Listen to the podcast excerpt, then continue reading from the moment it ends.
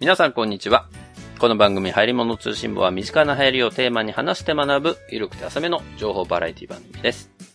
毎週日曜0時配信、本日もホネストと声でお届けします。そんなわけで声さん、どうも、こうへいです。えー、8月も1日になりまして。 8月。ねえ、もう8月ですよ。うーん。早いもんですね、8月も。 8月が終わるみたいな言 い言い草だね、今の。いや、8月になるの早いなと思って。いやー、夏休みですねいやー、そんなことで小平さん、ちょっと小平さんに言っとかなきゃいけないことがあって。え久しぶりに久しぶりに。映画館行ったんですよ。うえー、何年ぶり何十年ぶり ?20 年ぶりぐらいいや、行ってきたの、映画館に。おお何見たのまさか、機動戦士ガンダム先行のハサウェイそんなバカな骨とかそれ見るわけないだろ話ちょっと進めるの、待ってもらっていいですか いや、映画館に行ったのよ。う。え、まさか映画館に行ったけど映画見てないパターンあるうーん、待てよ。いやー、これは骨とが用意したミステリーかもしれんぞ。まだまだまだわからんぞ。まだ行間を読むのは勝手に読むのはやめよう。うん。とりあえず行ったらしいぞ。映画館に行ったらしいぞ。さてさて、うん続きはなんだ あのー、ちょオチ全部言われたんですけど、 なんてこ った。あのー、竜とそばかすの姫と、おー、タケル。ね、そうそううんタケル細がね田守。あ、そうか。骨細田守好きだったわ。僕、細田守大好き。うん細田守監督作品大好き人間で、ありました、ありました。化け物の子が公開されたその試写会にも行ってるし、ええでね、そ、それまでの、その、狼子供までのやつは、ブルーレイで全部持ってるんですよ。ええすごいじゃん。暴言持ってる、僕らの暴言持ってる そこは持ってないあやっぱそうなのか。悲しいないや、あの、あそこから、その、時をかける少女からだけど、やっぱそうなのか。そのボックスがあるのよ。のうん、うん。その、細田守ボックスで、その、時をかける少女からのやつしか出てなかったから、まあ、それを買ったんだけどね、そうんのう時。ん時をかける少女から、サマーウォーズから、もう僕全部好きなんですうよ。ん。なるほど、なるほど。ね、化け物の子ももちろん好き。うん。見てねえんだな、化け物の子は。あれも良かったのよ。あれもね、役所広司さんがやっぱり素晴らしくて。役所工事。いや、他の方ももちろん素晴らしいのよ。うん素晴らしいんだけど、まああれの話もすごく面白くて、うんまあなんて言ったって絵が綺麗だし、うんうん。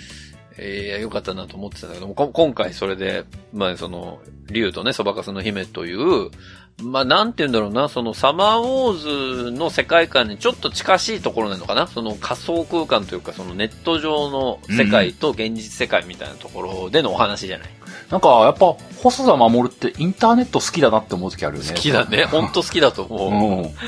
だからなんか、そういう、もうもともとサマーウォーズもだ僕大好きでう、んうん。で、長野に出張行った時にはそのサマーウォーズのロケ地巡りを勝手にこう休み時間にしたりとか、へえ。で、なんかね、その、地域のコミュニティセンターみたいなところに細田守監督がうん。書いた、うん。そのノートノート。大学ノートの表紙に細田守監督が絵を描いて、それを、あの、来た人がコメント書けるようなノートにしてるのよね。あ、なんか、旅館民宿にありそうなやつ。へあ、そうそうそう。そういうのを、なんか、7冊、8冊ぐらいあって、でえ。全部表紙がね、違うそのサマーウォーズのキャラクターが書いてあったから、なるほど、なるほど。それを貸してもらって、全部写真撮って、おお。で、そのうちの一冊に自分のコメント書いて、うん。一般人なのにサイン書いてきたんだ。本でストって言って。書いたか な忘れたけど、でも確か、ハイリモツ志望っていうのは分かるように書いたはずなんですよ。ホネストってあの、シャッシャって、ホネストの H の棒が長い感じのね。あ、そうそうそうね。うん言わなくていいのよ、私は言わ なくてもらった人だけが楽しみですけどね。で、それをね、そう、サマーウォーズ大好きで、それの世界観と同じだからということで、はあ、はあ、見たい思いはものすごくあるわけ、僕。うんうん。なるほど。もう、細田守監督作品ならもうこれ見なきゃいけないと思ってんだけど、そうだな、タケル出てるしな。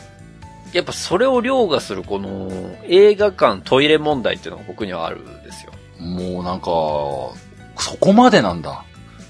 もう最近行ってないからさ、うんもしかしたら大丈夫なのかもしれないんだけどう、んうん。でもさ、やっぱり、俺化け物の子の試写会の時ですら重要なところでトイレに立ってるのね。うーん。だからちょっと一部欠けてんのよ、俺。なるほ ど。こう でそんな感じだから、いや、多分、また行ったら行ったで、また俺途中でトイレ立つんだろうなと思ってるし。なるほど。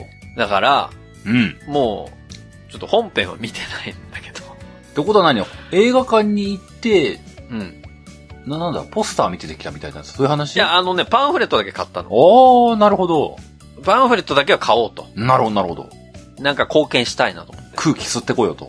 そう、空気吸ってきて、なんか行ってきた感を味わおうと思ってパンフレットだけ買ったのね。はあ、はあはあペはラペラめくるじゃん。あ、まあ当たり前なんだけど、パンフレットってさ、うん。ネタバレあんのよ。うん。あ、そらそうだわ。普通にさ、バラって見ちゃってさ、あって思った瞬間に、うんこのページの上の方見たら、このページにはネタバレを含みます。いや、もうちょっと大きく書けや、みたいな。っていうのは思ってましたけど。なるほどね。うん。そうか。まあまあでも、ネタバレされたとて多分楽しめる。まあね、まあ、ホネストのその映画館苦手問題は結構深刻な話だね。そうよ、結構深刻よ、これは。だって、もう水の落としたらアウトだから、もう、ね、鬼滅の刃なんか絶対見に行けないし。水の呼吸って。さあって。トイレ行きたい。もう、なぎですらダメだから、もうピチョンチだャよ、ポン俺ダメだからさ。ダメだ。俺もう絶対ダメ。そうか、海猿とか持ってのかだね。海猿なんかもう、俺もう、びちょびちょよ。もうダメ。ええまあ、でもどうなのその水の音がなくても映画館という環境的にはダメなの。えーっ、とね、唯一大丈夫だったのは、コナンかな。まあ、来ない意見だったらとっかかりはあるんじゃないのでね、その、大丈夫なポイントは何かっていうと、うん。まず、完全廊下側の席。あ、トイレが近いという安心感。あ、あ、というか、人に迷惑をかけずにトイレに行ける位置。そっちかそうそう。あの、真ん中に座って何がやって、見てる人の邪魔をしてしまうのが申し訳なくていけないのよ。もう、性格。ホネストの性格。そう。もうさ、人に迷惑をかけずに行きたい人だから、僕は。性格、ホネストにお届けしたいインドのことはさ、人は生まれ持って人に迷惑をかけるものだから迷惑はかけるものだと思って、その分人に感謝するんだよと、インドの人は言っていました。そのインドのことわざの言ってる迷惑と、うん。映画館でトイレに立つ迷惑は違う種類の迷惑じゃん。そういうことじゃない よ。わざわざ仕分けるんじゃないよ、その迷惑の種類を。 ほら、もう分析得意だからさ、そういうのタグ付けしたくなっちゃう。わざわざタグ付けするんじゃないよ。これはかけていい迷惑。これはかけちゃダメな迷惑。ダメだこりゃ。インドの人のことわざ通じなかったわ。ごめん、インドの人。だから、そういう端っこに座って、もう誰にも迷惑かけない。僕がトイレ行くんだったら、僕だけが迷惑がかかるっていう状態だったら、まだね。なるほど。まあ、とりあえず端に座ればまだいける。そう、まだ大丈うーん。夫。いや、うん。ホネスト逆にさ、あの、その人に迷惑をかけちゃいけないマインドが強かったらさ、うんあの、まあ、映画館行かなかったら見ないかもしれないけどさ、うんあの、たまーに、ママ、トイレみたいなのが聞こえたりとか、うん。ポップコーンバーン行って、ザー、ザラザラザラザラザラ、うん。うん。ポップコーン、 みたいなうん。のって、聞こえたらどういう気持ちになるのかな大変だなって思う。大丈夫だ。自分がやってなければ大丈夫なんだ。あ、いやいや、人に迷惑かけかけられるのは全然平気なのよ。かけられるのは大丈夫なんだ。かけられるのは全然平気。ああ、そうあなの、んだ。てか、ぐどっちかというと助けちゃうタイプだから。ああ、なんだ、イケメンだな。いや、別にイケメンじゃないのよ。それはだって困ってる人がいたらさ、それは助けてあげたいなと思う方だから、なんだろう。その、街で道に迷ってそうな人には声をかけるし。まあまあ確かにな、救急車呼んだやつ男だそもうんな。そうそう。だから、そこら辺は全然、人がなんかそういうトイレに立ちますとか、僕が映画を見てて、前に、そのトイレ行きたい人が、こう、前横切っても全然平気なのよ。でも自分が行くと急にダメなのね。そうそう。それはもう、僕、みんなが僕だったらいいけど、みんなが僕だったらいいけどな、や哲学的だな。いや、みんなが僕の前のは気持ち悪いな、 俺。今の発言めちゃめちゃ気持ち悪いな。いや、もうみんなが僕と同じマインドなんだったらいいんだけど、怒る人もいるじゃん。ああ、まあ。その、いや、あいつなんやねんって思う人もいるじゃん。その中まあにまあな、そらまあいるわな。もうそうだな、なんかこれ、そういえばラジオ思い出してきたな。なんか、新幹線の話題でもこんなのあったな、なんかな。いや、そうなのよ。お倒せない問題とかそうなの。しかも、通路側に座るんでしょうね。そうそうよ。あおじさんが裸足でサマーしてると、ちょっと、なんかイラッとするみたいな。そうなのよ。あの、窓際で裸足でサマーやってるおじさんはムカつくのよ。いや、それはさ、もうそれはムカつくよ。だもう誰でもムカつくと思うんだけどさ。そういうことなの。だから、極力こう人にね、こう迷惑をかけたくないっていう思いでやってきてるわけなんですよ。ね。まあ、まあね、まあ言いたいことはわかるけども、それもまた、なんか、うん、映画結構好きな派としてはもったいないなって思っちゃうよね。いや、わかるの。だから、その映画館の中でさ、映画を見るっていうのがいかに素晴らしいかっていうのは分かってるつもりなのよまあね、うん。そ。その体験を過去にずっとしてきてるわけだからね。うん、うん。あの大画面で、あの音響で楽しめるっていうのがやっぱすっごいなと思うし、だからうん僕は未だにその、トイレが気になっちゃって映画に行けてなくなってから 4DX とかが出ちゃったから、新技術がね。ああ、でも 4DX だったら、いけんじゃないだって 4DX って途中で席立つの無理じゃないうん、だからもう、腹くくるしかないじゃん。で、その状況がますます俺を追い込むんだ から、ね。るほど。そっか。いけない状況がダメなんだった。そうそう、もう 4DX って聞いた瞬間に、あ、トイレ行けない、俺はダメだになっちゃうから、そっかもうね、これはもうダメなんだと思う、俺は。じゃあ、あれだな、あのー、まあ、値段上がっちゃうけど、プレミアシートみたいな、こう、周りに人が少ないような環境なんだな、きっとなはいはい、あの、寝っ転がれるやつね。うんそうそう、まあ、映画館のやつによって多少違うだまろうあけ違う、ど、そう、わかるわかる。そうなんだよ。だからあれだったら多分大丈夫。まあ、もしくは、すげえ、小倉さんばりのホームシアター作っかだな。地下にマンションなのにああ、いや、もう、別、もう、もう、ホームシアターっていうとこ借りればいいんじゃないのもそこまでして映画見たくない わ。いやアマプラでいいよ、俺は。う。うーん。そうなんだ。だから結局、今回はそのパンフレットだけね、買って、まあ帰ってきたっていう感じなんですけど。なるほどね。いや、いないかな。これ、お俺と同じ気持ちの人いないかな。この、人に迷惑をかけたくないがあまり、映画館であん映画見れない人。まあ、思い当たる人が一人だけな。まあ、俺もいるけどね。誰とは言わないけ ど。もう、毎週名前出してうん本当申し訳ないけど、庭さんだなって思そうだね。庭さんは多分同じタイプだなと思ってるけどね。もう、もう、もうなんか、二人でなんか違う意味の映画760してきてほしい な。映画見れない人がおくお届けする映画760してきてほしいわ。いや、マジ。できると思う。普通にできると思う。あ、そう、でも、ただ、ただただ、変な方向で共感して終わると思うけどね。誰も求めてない番組になるけど。いや、わからんよ。意外となんかすごい共感の嵐かもしれんよね。あ、みんなからしたら。そういう層が集まる番組になるかもしれん。いやいや、そういう層別に求めてないけど ね、リスナーさんとして。もうなんか、映画館運営の人が、なるほど、こういう需要が実はあったのか、って。ああ、なるほどね。人に迷惑をかけないでトイレに行ける隠し通路がございます、みたいな。あーそれはちょっとなんだろう。だからこう、みっちり席をさ、くっつけないでほしいね。そうだね。うん。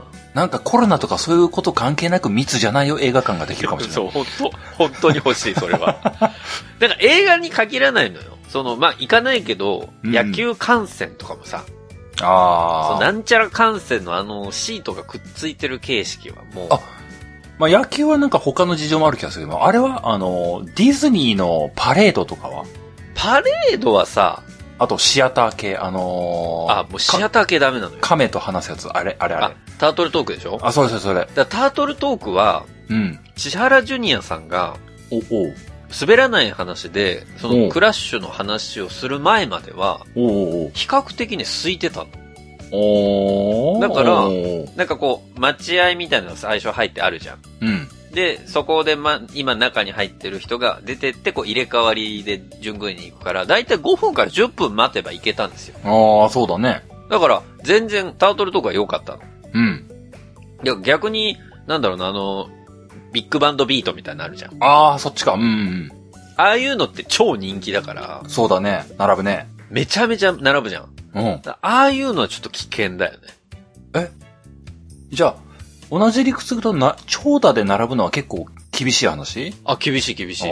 ああ、厳しいし、多分途中で、連れ、一緒に行った人を、い。うんちょっとごめん、ちょっとトイレ行ってくるわっつって行っ てる。なるほど な。まあまあまあまあ、列は途切れないから、まあまあまあまあ。そうそうだからまあまあまあ。一人で並んでる時最悪よ、だから。長蛇の列に一人で並んでる時はもうトイレ行けないから。じゃあ、ホネストがなんか、まあ、今でこそもうないだろうけども、すっごいタピオカミルクティー飲みたかったらどうなってたのいや、そう、だから諦めるよ。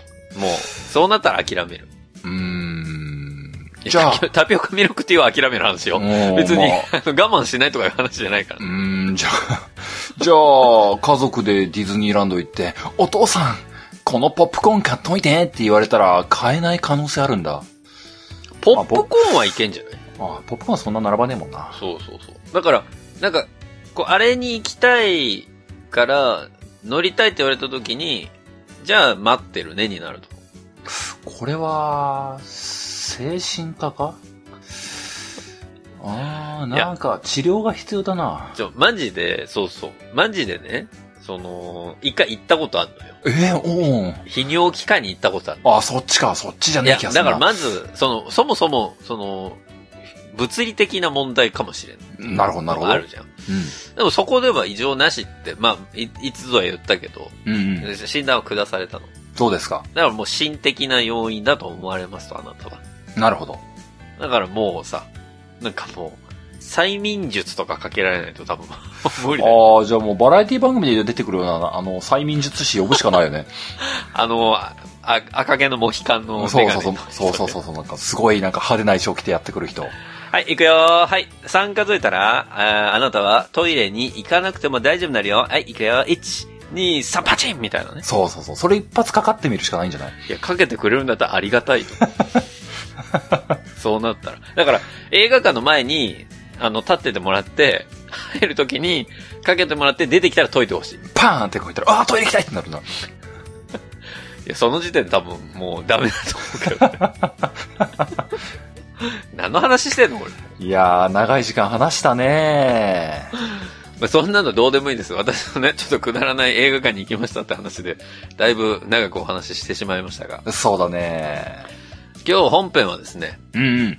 私が持ってきたんですよ。おお、なんでしょうか。今日はね、うん。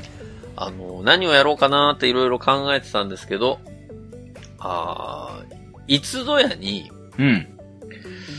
あの、とある、ポッドキャストの番組さんね、別番組さんの、パーソナリティの方と東京で飲む機会があって、ほうほで、その時にうん、ちょっと、うんまあ、今度出させてくださいよみたいな話してたんです。その方々と。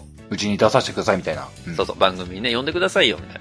うんうんその時のために、ちょっとネタ温めときますからっていうネタがあったのね。はあはあはあ。で、それが今回やる、そのモノマネの話なのよ。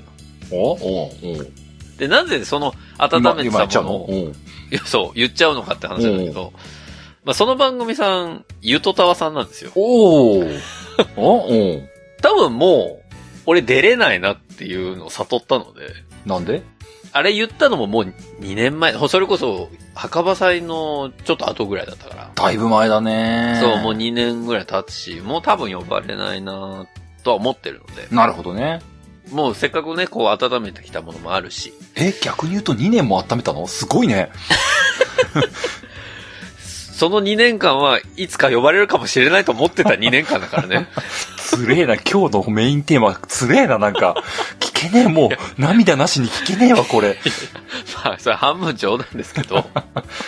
でも、まあ、モノマネ最近だいぶ変わってきたんですよ、世の中。世の中っていうか、なんかね、今まで俺たちの知ってるモノマネからまた新しいモノマネにちょっと形態が変化してきて。ホネストってなんかタレントなんだっけいや、関係ないですよ。あ芸能界の人なんだっけ芸能界は関係ないです。なんかもう、ガチ勢だね、その発言がもうね。いや、でも僕もともとモノマネ好きだったってところもあってね。おうおうまあ、なのでちょっと今日は、そのモノマネの流行りについて、ちょっとお話していこうかなというふうに思いますよ。なるほど。はい。ということで、早速、本編でございます。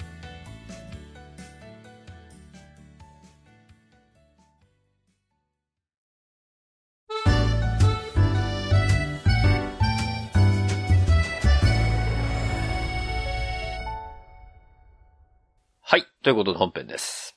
うん。突然ですが、小江さん。はい。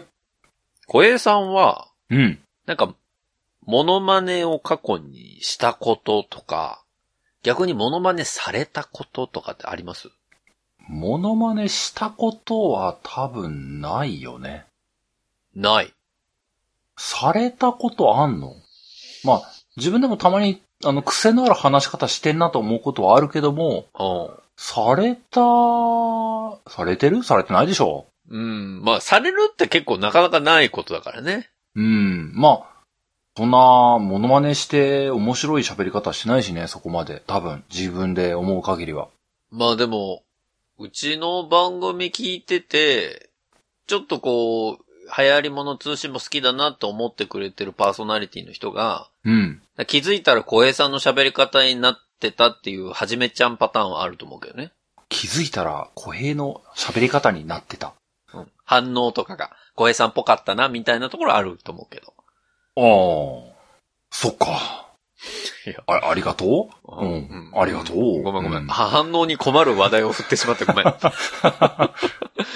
まあでも、モノマネ小平さんないっていうお話でございましたけれども。まあね、まあ、この番組聞いてる人なんかわかると思うけど、僕どちらかというと憑依させるタイプだからさ。いやいやいや、聞いてないです。憑依とかは。うん。どちらかというとなんかこうね、うんなんとかだぞとか勝手に言い出すタイプだからさ、存在しないものを作り出すタイプだからさ、僕どっちかっていうと。なるほどね。ただ、そんな小平さんに一つ、うん。えーお話ししておきたいことがあるんですよ。うんうん。あのーモノマネってね、うん。やっぱり今こうモノマネって聞くと、うんうん。どっちかというとその、なんか有名人のモノマネとか、うん。なんかそっちの方を思い浮かべる人が大半だと思うんです、世の中的に。そうだね。そうだと思ただね、う。うん。よくよく考えてもらいたい。うん。まはさに今子育てをしている小平さんに考えてもらいたい。あ、はあ。人間誰しもうんうん。人の真似をして生きてるんですよ。そうだね。生まれてから。そうだね。社会を学ぶっていうのはそういうことだからね。そういうことです。1歳、2歳。まずはお父さんお母さんの真似をして言葉を喋れるようになり、うんうん。動くようになり、うんうん。ね、勉強とかそういう歴史とかもすべて過去の人たちの、まあ真似事でこう成り立ってるのが今の世の中なわけですよ。うんなるほど。だからこの世の中の大半がモノマネと言っても過言ではないと私は思ってるんですよね。なんか、いいことになったのかなってないのかわかんねえな。まあ、あの、普通にここ突っ込むポイントだとは思うんだけど。まあでも、モノマネって意外と身近にあるんだよっていうことを言いたかったんです。身近にモノマネがある。そう。で、今の、この、まあ、モノマネ芸人さんとかモノマネタレントさんって呼ばれる人たちも、うん。いきなり、その有名人のモノマネから入る人って、うん結。構少数なんですよ。ほうほうほう。ほうほうでほ、どういったところからモノマネをやるきっかけになったかというと、う。うん。まあ、よく聞くのは、学生時代に先生のモノマネを始めましたとか。ああ、なるほどね。まあ、それで友達に受けたのがきっかけで、あ、モノマネってなんか人を笑わせられるの楽しいなっていうことで、モノマネの世界に入ってるみたいなケースが結構あったりとか。モノマネの世界だって。モノマネの世界ってあんだみんな。知ってたごめんそれはモノマネタレントとしてっていうことよ。別に俺はモノマネの世界に入ってないからね。なんか、今日、小平の知らないは世界の話かもしれんな。違う。別に待つことがやってない です。でも、そう、そうなんです。だから、そういう身近な、なんかこう、学校の先生のモノマネとか、例えば、あの、犬の真似、猫の真似みたいなのが、あ、上手だみたいなことから始まってるようなケースが結構あなる。るほどなだからじゃあ、僕が誠お兄さんの真似をするのもモノマネなのかもしれないんだな。そうだからダンスとかもそうですよ。体操行くよーって言って、立つよーとか言って。そうそう。だからあの、誠お兄さんま真似なののかさ、な間の合いの手多分全部言えるでしょ小平さん今。そうだね。今となっては言えるかもね。もう俺も耳に染みついてるから、多分普通にあの音楽流れたら言えるからね。そうだね。まあ、体だんだんが一番効いてない説はあるんだけどもな。うん。でもまあまあ言えると思うよ。まあでも、そういう、なんか人の真似っていうのは、じうん。実はそういうむ、そんなに難しいことではなくて、はいはい。その普段の生活の中から、ちょっとした人の真似みたいなことは、まあ、結構いろんな人がやってるところなんですよ。うん。まあまあ、そうだね。言いたいことはわかるよ。その、モノマネと言われると、タレント級の実力を求められる気がするから、どこまで似てるのレベルを求められる気がするけども、そうでもねえってことでしょそうそうそう。そんなレベルの違いはあれと、モノマネって意外とこう身近なものなので、まあ、最初、浩平さんにモノマネしたことありますかっていう問いをね、うん。えーまあ、今回は浩平さんと話してるんで浩平さんにしましたけれども、こうのんリスナーの皆さんに聞いても大半の人がやったことないですっていう人が多いと思うんですよ。あその、うか、そうか。普通にそうだ答えなるときはね。この質問はそもそもこう、かりんさんとほのかさんに行くべき質問だったんだな。くっそー、どっちにも合わせられなかったわ。今更気づ いた。ちょっと一旦確認していいあの、つどつどかりんさんとほのかさんを、あの、思い起こさなくていいからね、こ この、今回は。 でも、そう、も、モノマネのその基礎っていうところをまず知ってもらいたくて。ちょっとなるほどこのお話をしましたけれどもう。ん。まあ、そこからですよ。このモノマネって、どんな、その形態があるかって、小江さんなんとなくわかりますかモノマネの種類というか。モノマネに種類。今日なんかすごい、なんか座学なの今日これ。な、何テスト出んのこうれん。 ほら、モノマネ基礎講座1だから。 はい基礎講座1。一なの N- NHK のテキストだな、こ れな、完全にな。そうそのうち2、3あるからね、あこれね、。マジえこれ1ですから。何モノマネの種類いなんだろうな、急に色物屋みたいな話になってき たな。いやあ、ー別に、あの、ボケてくれって言ってない。え、でも、モノマネの種類種類えどういうモノマネの種類があるかって。声真似。ああ、はいはいはい。身振り手振りで真似る。はいはいはいはい。えー、っと、あとは、なんだろうな。えー、おオーラの形とかね。あの、うん三輪さんとか出てこないのよ。そうだね。オーラのか、泉だ、それ、オーラの泉だわ、それも。江原さんと三輪さんとかすげえ思い出して出てこな今いのよ。びっくりした。フランスパン工房とか言わないからね、大丈夫。もうね、僕今もうね、にあの、三輪さんって言うとね、日本語で遊ぶしか出てこないんだよね。あ、そっちね。そう、三輪さんが出てくるんいだや、わかる人少ないのよ、あの番組。もう、もうどちらかというと僕ね、あの、オーラの話でね、これからハンターハンターの話をしようかなと思った中で、三輪さん来たからちょっとね、僕と、混乱したよね、今。ハンターハンターに関しては俺何も言えないから ね。読んでないから。そう、そこからじゃあ次、スタンドの形とか言おうかなとか思ったんだけど、あ、ジョジョね。全然そこに行けなかったえーね、今はもう、三輪さんに全部取られたわ、今。そこから西野に続ける予定だったの。ああ、な、なるほどな、そうだな、そこいやからなるほこう、どじゃないの。うん、あの、ダンスの振りとか言えばよかったな。いや、なるほどじゃないうん、の。違うんだよ、もう。もうシンクロニシティじゃねえんだよ。あの、分類の話なんですけど、あね。どこまで行ったっけもう、どこまでが真面目な回答だったか忘れちゃった。いや、でも分類って、大きく分けると小江さんの言ってくれた二つなんですよ。あ、そうなのはい。まあ、声の真似をする声帯模写と今言われているもの。あ、そんな専門用語みたいなんだ。まあ、専門用語ってこれも造語なんですけど、はあ声はあ帯模写自体は。はあ、はあはあ、その声真似をする声帯模写というのと、うん。あとはその動きとかを真似る、あと見た目を真似る形態模写と呼ばれるものがうん、うん、うん。ガーマルチョバ的なね。まあ、そう、あの、 カーマルチョバは、どうだろうな。あの人はパフォーマーっていう感じがすそるうけだど。なでも、ガーマルチョバ今もう活動してないからね。え確あか。れどうなのなんか僕も情報うろ覚えだけど、もうやってないのかなやってないはず。わからんけども。あの、そう、ピンポイントのしか、人しかわからないネタをどんどん掘り込まないで、それ。う。そうかなガーマルチョバみんな知らない知ってる知ってるかな知らないかなでも、そう、形態模写と生体模写っていうのがあるんですよ。なるほど、なるほど。ね。で、それ以外に、なんて言うんでしょうね。まあ、あの、別の軸の、なんか分類でいくと、うん。海外では、うん。インパーソネーターと呼ばれるはあ、はあ、芸があるんですね。ほうほうへい。で、インパーソネーターってまあ、どういう意味かというと、うん。もう完全になりきる。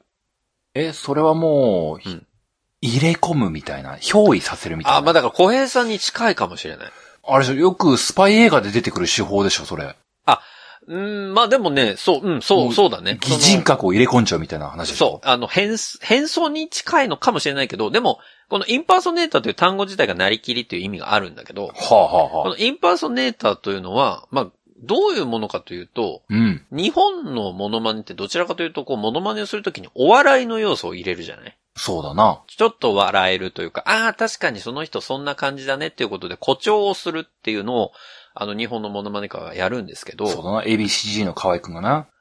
そう東そう山ですって言ったら、あの、キムタクの真似とかね、そうそうそうそうやられてますけど。すごい校長っぷりだね、みたいな感じのね。ああいうことよね。だあれが、まあ日本のお笑い的モノマネなんですよ。そうだね。まあ、モノマネと言われて真っ先に思いつくのはあれだわ。そうそう。ただ、海外では、うん。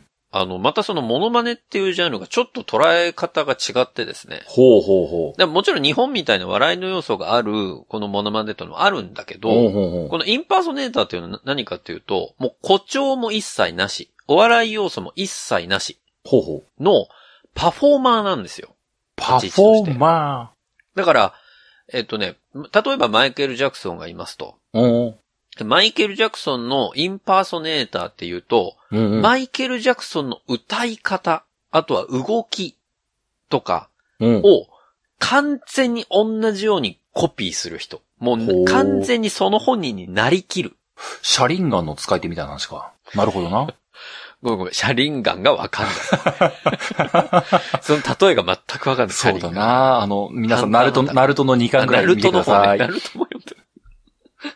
そうなんです。だからそれがもうなりきり系というインパーソネーターというのがあるんですね。はあ、あれだな。なんか逆に日本に置き換えると影武者みたいな話だな。はうーん、まあ近いかもしれない。ニュアンス的にあは、はねあはで、日本にじゃあそのインパーソネーターがないかっていうと、あ。ないかっていうと、なくはないんですよ。 なくはない。ただで食べてはいけないみたいな。そういうことじゃないです。 これ何かっていうと、はいはい。日本のモノマネ文化って随分古くてですね、ほうほうほう。もうそれこそ言ったら平安とか多分それぐらいの時にはもうあったんですよ。平安時代、えーまあ平安よりちょっと後かもしれないですけど、でも、あの先ほど言ったように、人は生まれながらにしてモノマネをする生き物であるという話をさせていただきましたけどお、急に根源的な話に戻ってきたよ。でも、やっぱりその平安とか室町とかの時代から、この日本の芸能というものがもう根付いてきた頃合いがあるわけですね。はあはあはあ。例え。ば、能だったりとか、おー。狂言だったりとか、おー。あとはいろいろそういうジャンルがあるじゃないですか。そうだね。演劇的なものだね。そう。まあ、あともうちょっと経つと歌舞伎とかっていうところも出てきますけれども、うんうんうん。そういうものの舞台役者の人たちを動きとかを真似るところから日本のそのモノマネ文化が始まったと言われてるんですね。はあ、なるほどね。で、それはどっちかというとその海外のインパーソネーターに近い形。要は舞台上の俳優さんの動きを、それこそ携帯模写と呼ばれるやり方でモノマネをする。それで、あの、行けて、その舞台に行けない人たちに、ちょっとなんかその話をしてあげるときにこうね、動きを真似るみたいなところからスタートしてるみたいなところがあるんですよ。はあ、まあ、そうなると、話し家とか、そういうのも同じ話か。あ、そうです。で、話し家で行くと、はあ。一番有名な生体模写の話し家さんは、はあは江戸屋猫八さんっていう方がいらっしゃるんあ。です。全然知らないけども、いるのね。うん。う。そう、江戸屋猫八さんっていう、まあ、あの、代々受け継がれてる名前なんだけどね、もちろん話し家なので。へいほうは。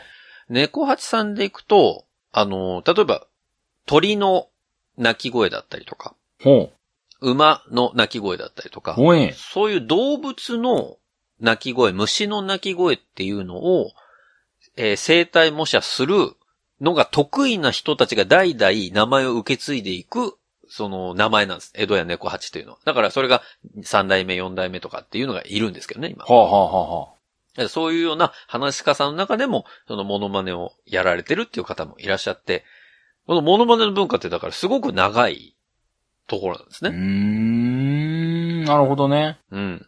だから意外とこのモノマネって最近、まあなんかね、昭和とかぐらいのところからポッと出てきたってわけではなくて、そういう昔からの歴史がある、一応芸であるということなんですよ。まあ、そうだね。演劇とか、そういうものの目線でいくと、まあ、ある種、そうだよね。完全コピーみたいなところがゴールだもんね。確かそにうね。そう。うん。なるほどね。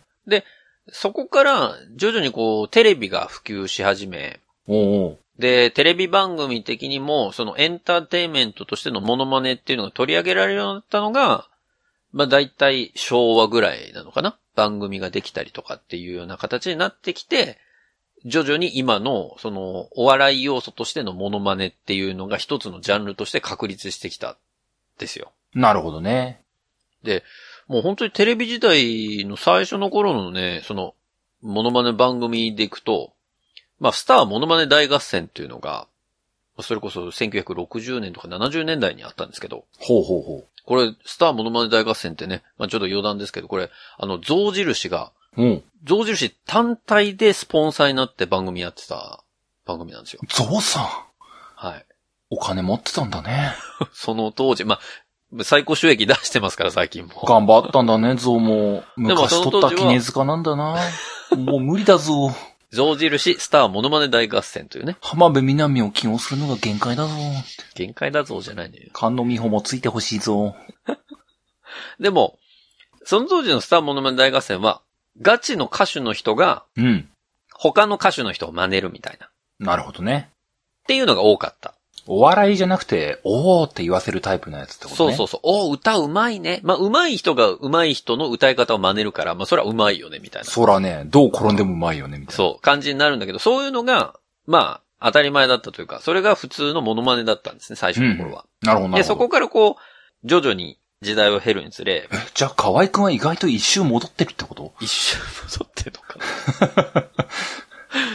まあでも、あの、そこから、あの、携帯模写に変わったんです。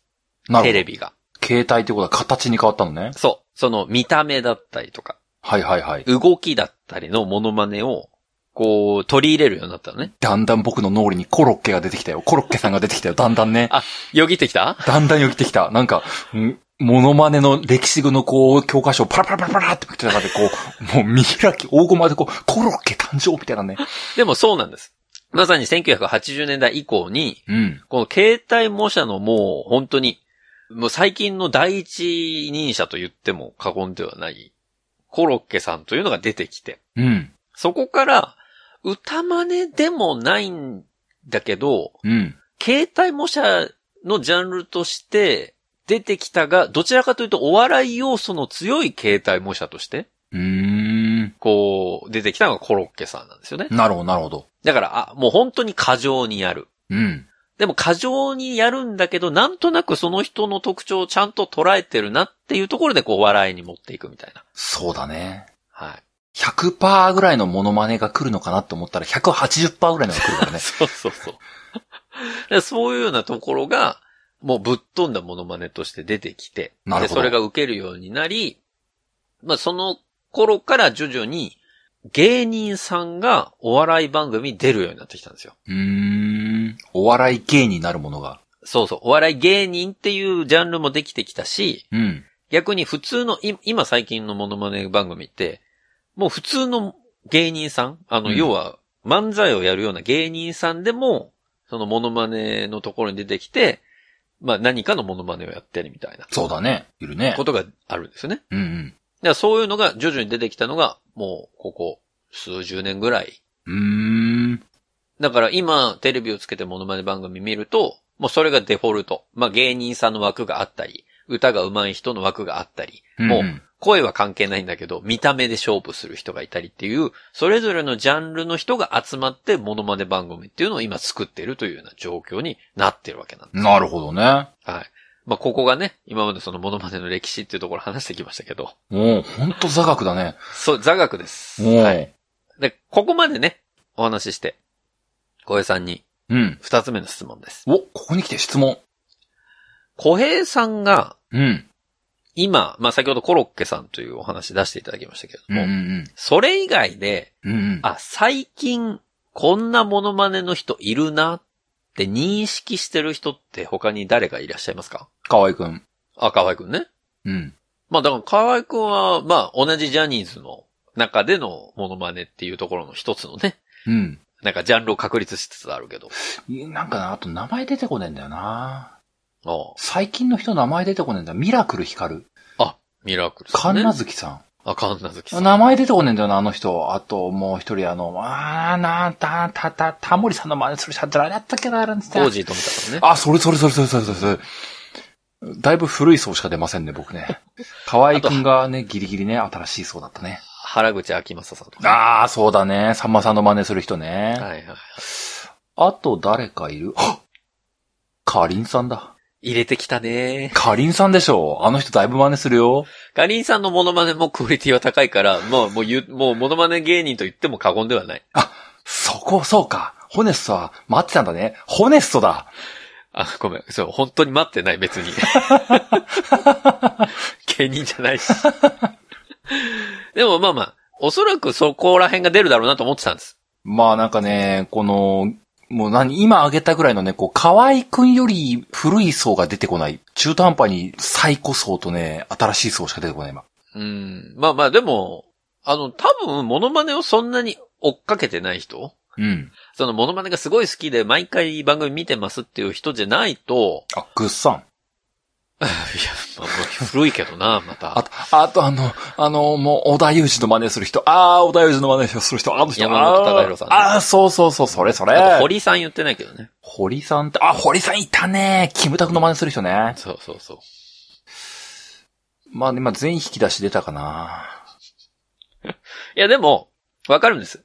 だいたいそのモノマネ最近見てないよっていう人は、そのあたりだと思うんですよ。まさに。おうもうあと、引き出しないや、もう。僕のテレビの引き出しもうないや。いや、でも、でもね、うん。その人たちって、今もう第一線のモノマネタレントさんなんですよ。ほだから間違ってはいないわけ。う。ほ別に、その彼らがもうモノマネやってないわけでもないし、バリバリ新しいモノマネもやってるし、う。うんうん。今のその小江さんの回答で、別に正解は正解なんですよ。ところで僕は最後にモノマネ番組を見たのいつなんだっていうぐらいに、お、まあ、なんかお、記憶がおぼろげなんだよね。でも、まあ、そこら辺が出てる頃っつったら、でも、まあでも5年前とかからじゃないのなのもう、河合くんモノマネ番組じゃなくてモノマネするからさ。あ、そうそう。それだから、河合くんは特殊だよね。その、ジャニーズが出てる番組でもモノマネをせがまれるじゃん。そうだね。うん、なんか、キムタクの真似やってよ、みたいな。あ、わかるわかる。あ、松潤のものもあってやって、あ、わかるわかる、みたいな。その、ジャニーズ同士で笑う、うちはネタみたいな感じでモノマネができるから。彼そうはだ。ね。うん。だからそれでいろんな番組で出てるっていうところがあるんですけど。うんうん。でもまあそれ以外の方は大体ね、モノマネ番組。で、あとは普通のコメンテーターとして出た時にちょっと振られてなんかやるみたいな。まあそういうところが多いのかなというふうに思いますけど。そうだね。ただですね、うん。今日は浩平さんに、うん。あとはこの番組、入りも通信もという番組ですから、うん。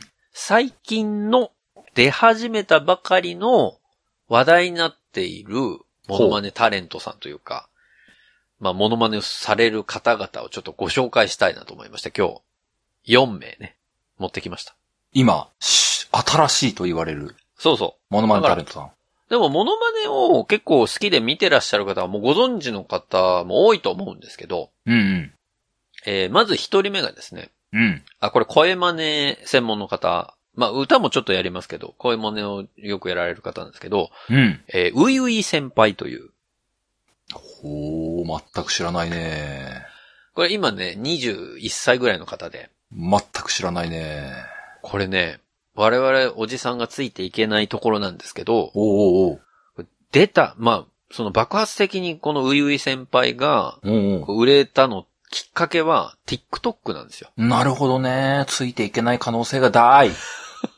で、TikTok でなんか超バズりして、うんうん。この子の、この人のモノマネはすごいっていうことで、まあ、いろんなテレビにも最近出たりとか、もうおじさん TikTok 見るのはあの、嵐が活動中止直前ぐらいにこう出たの見まくってただけだからね、おじさんね。まあ普段そんな見ないだろうしね、TikTok うね。ん、そうなんだよ。だからそこで、やっぱり TikTok きっかけで、こう売れてる人っていうのは最近多くて、なるほど、なるほど。このうゆい先輩っていうのはレパートリー大体ね100以上ぐらいあるらしく、ほうほうほう。例えば、いやそれこそ山寺宏一さん。山ちゃ山ちゃんの普通の喋りもできるし、ん。うん。山ちゃんがやってる吹き替えだったり、キャラクターの声真似も大体できるのよ。へー。だからもう、山ちゃんなのよ。なるほどね。クリカンみたいなポジションかな。あ、でもでも、そう、もう山ちゃんなのね。なるほどね。でも、山寺さん以外に、例えば千鳥のノブさんとか、ほうほうほう。まあよくやられますけど、えドラゴンボールのフリーザとかね、おー。ワンピースのゾロサンジとか、おー。あとは、あの、銀玉の坂田銀時とか。お、銀さん、杉田智和の真似ができるってことね。そうそう。あとは、進撃の巨人のリヴァイ平城とか。うーん、声優さんの名は知らなでもそこら辺のモノマネ結構いろんなものができて、で、バズったのが、うんそれこそフリーザのモノマネだったんですって。い。へえ、なんか、なんか切ないね。なんかそこまで、こう、し旬なやつをいろいろ抑えた中で、フリーザっていう古典的なものが刺さるんだね。そうだね。まあだから、見てる層もちょっと高いのかもしれないけどね。そうだな。意外と若くねえかもしれねえな、それのバズりの理由な。いやでも、なんだろう、テレビでもさ、やっぱりフリーザのモノマネをやられてる芸人さんもいるじゃん。そうだね。あの、そう、YouTube でもいるし。 R 藤本の友達みたいなな。でも、まあそういうので聞いてたっていうところもあるんだろうけどね。うん。いや、逆に言うとドラゴンボールがやっぱとんでもねえのかな。そういいうやこと、かも今な。でもそうやってるしね。うん。うん。そうだと思うことにするよ。うん、その、まあ元、真似されるコンテンツの凄さっていうのももちろんあるんだと思いうまんすうけど。んまあこれがウイウイ先輩というのが、まず、一人目ね。うん。うん。二人目が、えーこれも声真似の方なんですけほど、うほ喉押さえマン。うほう。うん。まあ少なくともテレビタレントじゃなさそうだなっていう気はしてる。もう、おじさんついてきて。 うん。喉押さえマンという、うん。これ18歳の子なんですけど、おおすごいね。はい。この子も、出が TikTok なんです。デガ TikTok。うん。もう、ついていけないでしょ、おじさんはね。まあね、まあインスタ見ててもほぼこれ TikTok じゃんって思うときはたまにあるけどな。もうほぼ TikTok のあのマーク出てくるから、ね。あるけどな、たまにな。でも、いざ TikTok はもう僕嵐のくらいしか見るもんがないからな。俺、ダウンロードすらしてないもん、TikTok。うん。まあダウンロードしなくても見れるから安心してくれたまえよ。あああそうね。うん。まあ、行くきっかけがあんまないから、あれだけど。うん嵐の見てればいいと思うぞ。で、喉押さえマンっていうのは、うんうんもうこの子もね、すごくて、うん。うん。まあ、レパートリー200以上あるって言ってるんですけど、すごいなこれ何がすごいって、うん。名前の通り、うん。モノマネをするときに自分の喉を物理的に抑えるのよ。ほうほうほだから自分で首を絞めるみたいな感じ。う。なんか不利だね、なんか。まあ、あの、絶対皆さんには真似しないでいただきたいんですけど、本当だね、なんか体に悪そうだね。そうそう。でも、喉を物理的に抑えることによって、自分の声帯の形を変えて、はあ、はあはあ、そのいろんな人の声をやる。ですけどすごいね。もうジャンプ漫画の敵キャラの設定みたいだよ。でもね、この、本当喉押さえマン知らない方は、あの、ぜひ YouTube とか検索して見ていただきたいんだけはど、あ、はあはあ、マジですごいの、この子。それは、に、にまくってるってこと煮まくってる。へー煮まくってるというか、もう、なんか本人が喉に降りてきてんじゃないかっていうぐら い、もう、まさにその声になるんだけど、へえ。この子のすごいところは、はあ、はあはあ、よく一般的にやられる、うん例えばそのアニメキャラとかのおう声真似だけでなく、だけでなく。これ、その声質が近い人じゃないとなかなか真似できないよなっていう、うん。その声優さんのモノマネとかもできんのよ。いまいちピンとこないけども。だ例えば、うん。えっ、と、まあ、さっきのね、リヴァイ兵長、あの、神谷博さんっていう声優さんなんですけど、うん。神谷さんのモノマネやられる方は結構いらっしゃる。うん。ですけど、例えば、大塚明夫さんとか、うん。待たせたな、みたいな、あの、声って、うん。うん。声、声色が近い人じゃないと、モノマネできないじゃん。はあ、はあはあはあはあ、あとは、大塚宝中さんとかね。ほうほうほうほう大。塚宝中さんってあの、鬼滅の刃で言うと、鱗滝左近寺。もう、ホネスト鱗竹さん好きだよね。僕、大塚宝中さんの声、すごい大好きなんだけ ど、でも、大塚宝中さんの声って、結構独特じゃないああ、まあそうだね。そうだね。あの、普通のさ、僕みたいなのがやっても多分3点ぐらいのモノマネしかならないのよ。うん。でもその大塚宝中さんの普段の喋りとかも全部できるの。その喉を抑えることによって。うーん。なるほどね。で、あとは、あの、それこそフリーザーをね、やってる中尾さんの声もできるし、うん野沢雅子さんもできるし、うん。あとはシャアの声やってる池田修一さんもできるし、うんうんあとクレヨンしんちゃんの元々のお父さんだった藤原啓治さんも亡くなっちゃいましたけど、うん。うんうん。藤原啓治さんの声真似もできる、杉田智和さんもできる、森久保翔太郎さんもできる、平田博明さんもできる、もういろんな声優さんの声真似を、すっごいやってるのようー。ん。だからこの野蔵さえまのその技術とそのクオリティの高さっていうのは、うん。ものすごく目を見張るものがあるね。ぜひ気になった方はちょっと見ていただきたいなと思いなます。るほどね。ど。うん。実力派。実力派。で、へーまだ18歳ですから。へえ。はい。まあこれが二人目ね。喉大事にしてくれよな。で、三人目。うん。これ歌真似なんですけど。ほうほう。これ女性なんですけど、よよよちゃんさんっていう。よよよちゃんさん。はい。これ21歳の方で、はこの方もね、TikTok とか、あとは LINE ライブとか、あ。はあはあはあ。で、歌真似をやってる方ですかね。おうおうおう。で、YouTube にもちょっと上がってるんですけど、はあはあ。この人のすごいところはね、僕が一番最初この人を認知したのって、うん。夜遊びのイクラさんのモノマネなんですよ。へえ。で、イクラさんっても、抜群に歌唱力があって、うん。で、あの声もすごく魅力的な声で引き込まれるっていう感じの、まあ、歌い手さんじゃないですか。いく、いくらさん自体が。うんうん。で、そのね、モノマネがすっごく上手かったのよ。似てるって意味で。似てる。そう。うーん。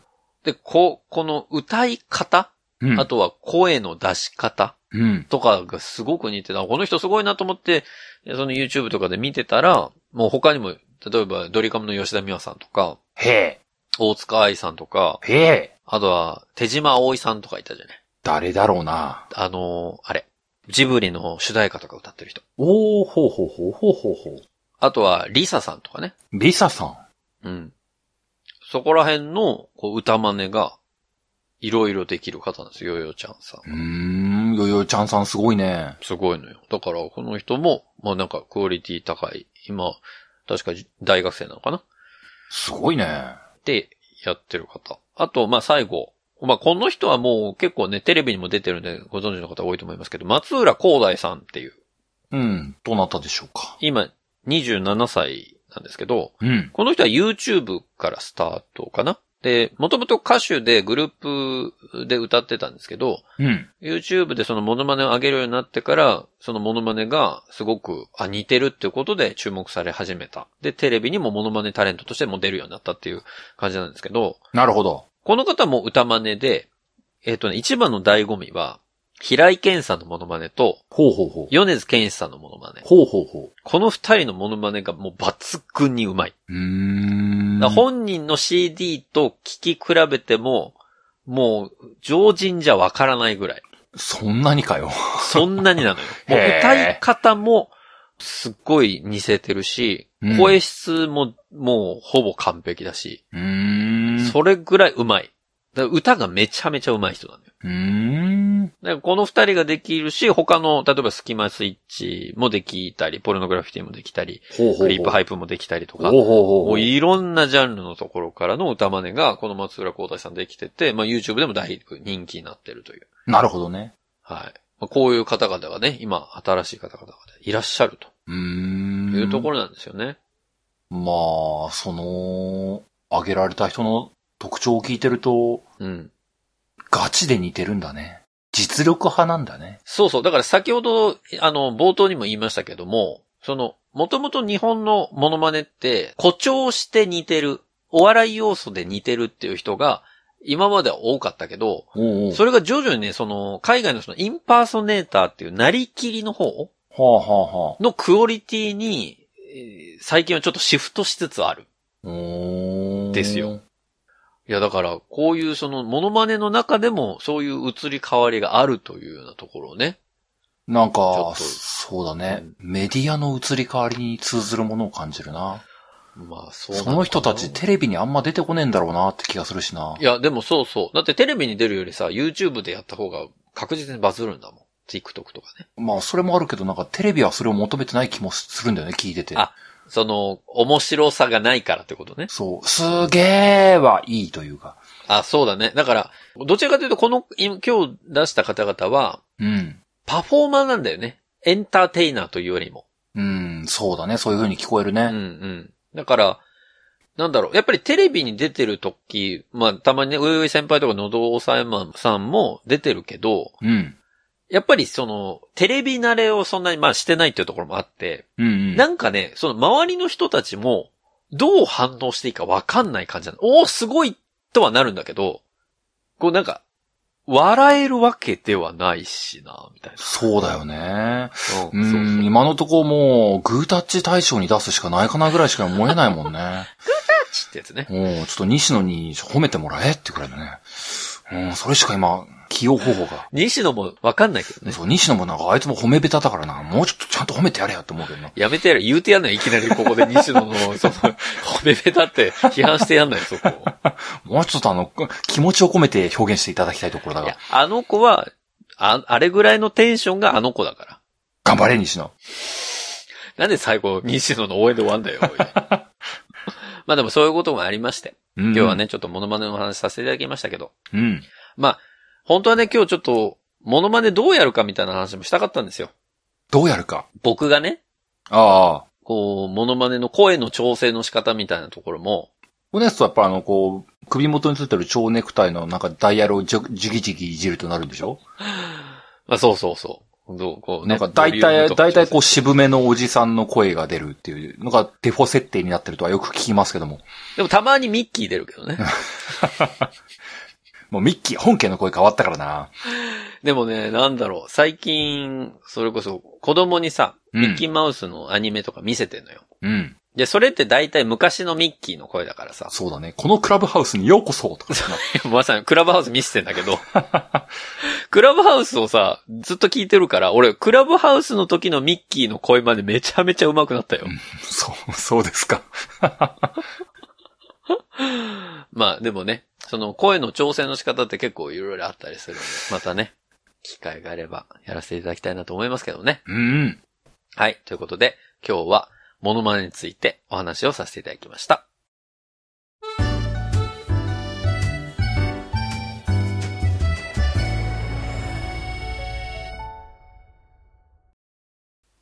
流行り物通信簿は、パーソナリティ2人が考える面白みを優先した番組作りを行っております。番組内での商品、サービスの紹介は、面白みを優先するあまり、誤り、語弊のある表現を用いてしまう場合がございますので、内容の審議によくご注意いただくようお願いいたします。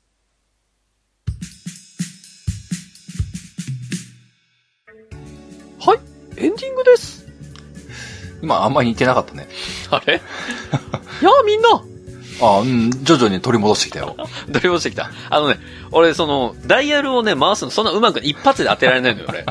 だいたい、本当は5に当てなきゃいけないのに、だいたい7とか3ぐらいになってから5に合わせていく感じだから。おーでもなんか、あれだね。あの、僕なんかは全く想像つかないけども、家でお父さんがモノマネをすごいするのって、子供ってどう育つんだろうな。あの、それの回答を言っていいですかあ、はいはい。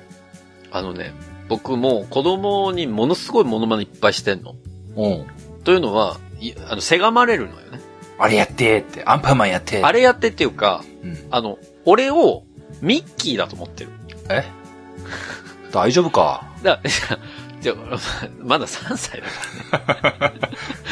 だから、いろんなこと、だから島次郎に出てくる、なんかガオガオさんっていう人もいらいるん おですけど、ーはいはいはい。ガオガオさんとか、その、それこそミッキーとか、あードナルドとか、グはあはあーフィーとか、おーおー普通にね、なんだろう、普通の会話で、パパ、なんとか、みたいな言ってくるじゃんうん。で、パパが、ちょっと、なんか、それダメだよ、みたいなこと怒ると、うん。パパが嫌になるのよ。パパがいい。もうパパ知らない。おーもうパパやだ。みたいになるじゃんお。ーでその後に、ねえ、ミッキーって声かけてくの、こっちに。はあ。で、パパの声で返すと、パパじゃないって言われるの。おーで、ミッキーで、どうしたの何かあったのみたいなこと言うおと、ー普通に喋ってくれるのよ。ああ、なんかめんどくせえ家だな。 すげえ疲れそう。はでも ね、すごく助かってる部分があって、僕的に。あ、はあはあ、子供って一回言うこと聞かなくなると、うんもうぐずってさ、うん。うん。いくらパパが言っても聞かなくなってもうどうしようもなくママみたいなのが、多分一般家庭では多いと思うんですよ。そうですね。もう、でも僕は一人完結ができるわけ。だかおらー。僕が、ほらもう、ご飯の前だからトイレ行くよとか、もうやだ、行かないみたいなこと言っても、やっぱりミッキーとか、りガオガオさんだと、おー。言うことを聞かなきゃいけないと思うのか、はあはあはあ。トイレに行こうって言うと、うん。行くって言って行くのよ。なるほどな。まあ、ミッキーに言われちゃしゃあねえのかな。はそうそう、みたいで、本人はね。あはあはだから、そういうなんか、子供の機嫌が悪くなった時に、そこそこのクオリティのモノマネができるっていうのは、子育てにおいてはすごく助かってるね。あ。へえ。面白いもんで。だから、他の家では多分やってないんだろうなと思うけど。いやー、まあまあ、やれる人も限られるよね。いや、そうそう、。まあそうなんだと思うけど。でもミッキーができるの俺はすごくね、助かってるね、そういう意味で言うと。へー。面白いもんでね。なるほどね。うん。で、さあ、そのドナルドのモノマネ、以前ね、そのリニューアル前にクオリティの低いドナルドを僕やったんですけど、そうだね。3点ぐらいのがあったよね、確かね。そこからもうだいぶクオリティ高くなって、はあはあ。あのね、これドナルドって何言ってるかわかんないじゃん。うん。でもね、一応ドナルドの声で喋りかけると、うん。子供は何言ってるかわかんない。ほうほうほう。すごくなうん、さすがにピンとこねえな、それはな。いドナルドの声ってさ、ちょっと今調整するけど、おおすごい、ね。こんな感じじゃん。おおすごいね。みたいな。もう、あ似てないな、今のはな。でも、なんかさ、このこもってる感じで、はいはい。言うじゃんまあそうだね、そうだね。でも普通大人だとさ、ちょっとわかりづらいじゃん。何えお、王様なのかなみたいな。おおおでも、名前を呼んだりすると、何とかって言うのよ。あーまあ、ドナルドの場合はもう、ホネストがドナルドのキャラをどこまで理解してるか、もしくはホネストの子供がどこまでこう、ホネストと共通認識を得てるかっていうところのなんかね、暗黙の領域な気がすんな。まあ、クラブハウス見てるから、ドナルドがちょっとドジっ子っていうのをキャラクターで捉えてるとは思う。そうだよね。うん。うん、なんか、まあ、子供の場合は耳がいいとかもあるかもしれないけどな。あ、まあまあ、それはある僕かはもしドナルドのキャラクターだったらこう言うだろうっていうところから逆算するときあるからな。それはもうう、んキングダムハーツ好きな人のあれじゃん。いや、僕はあのね、普通に家にドナルドの DVD3 巻くらいあるんですよ。あ、本当本当にあるんすごいですよ。ね。僕、ディズニーアニメ結構昔から好きなんですよ。あ、そうなんだう。ん。あのーまあそうそれ本だと当ウォルト・ディズニーのミッキー、ドナルド、あグーフィーのやつははいねは、い結構、昔から見るんですよね。あ、なるほどね。まあ、そこから言ったら今のドナルドのクオリティはもちろん低いと思うけど、うん。前の3点のところから行くと、だいぶ成長はしちゃってる はず。そうだね。前の3点の音源がもう残ってないからあれなんだけども。うんちょっとね、 まあ、聞き皆さん聞けないと思いますけど。そうそう、だから、まあ意外と、こう、いろんなところで役立つよっていうね、ものまでは。うん。そんなお話をさせていただきましたけどね。なるほどね。はい。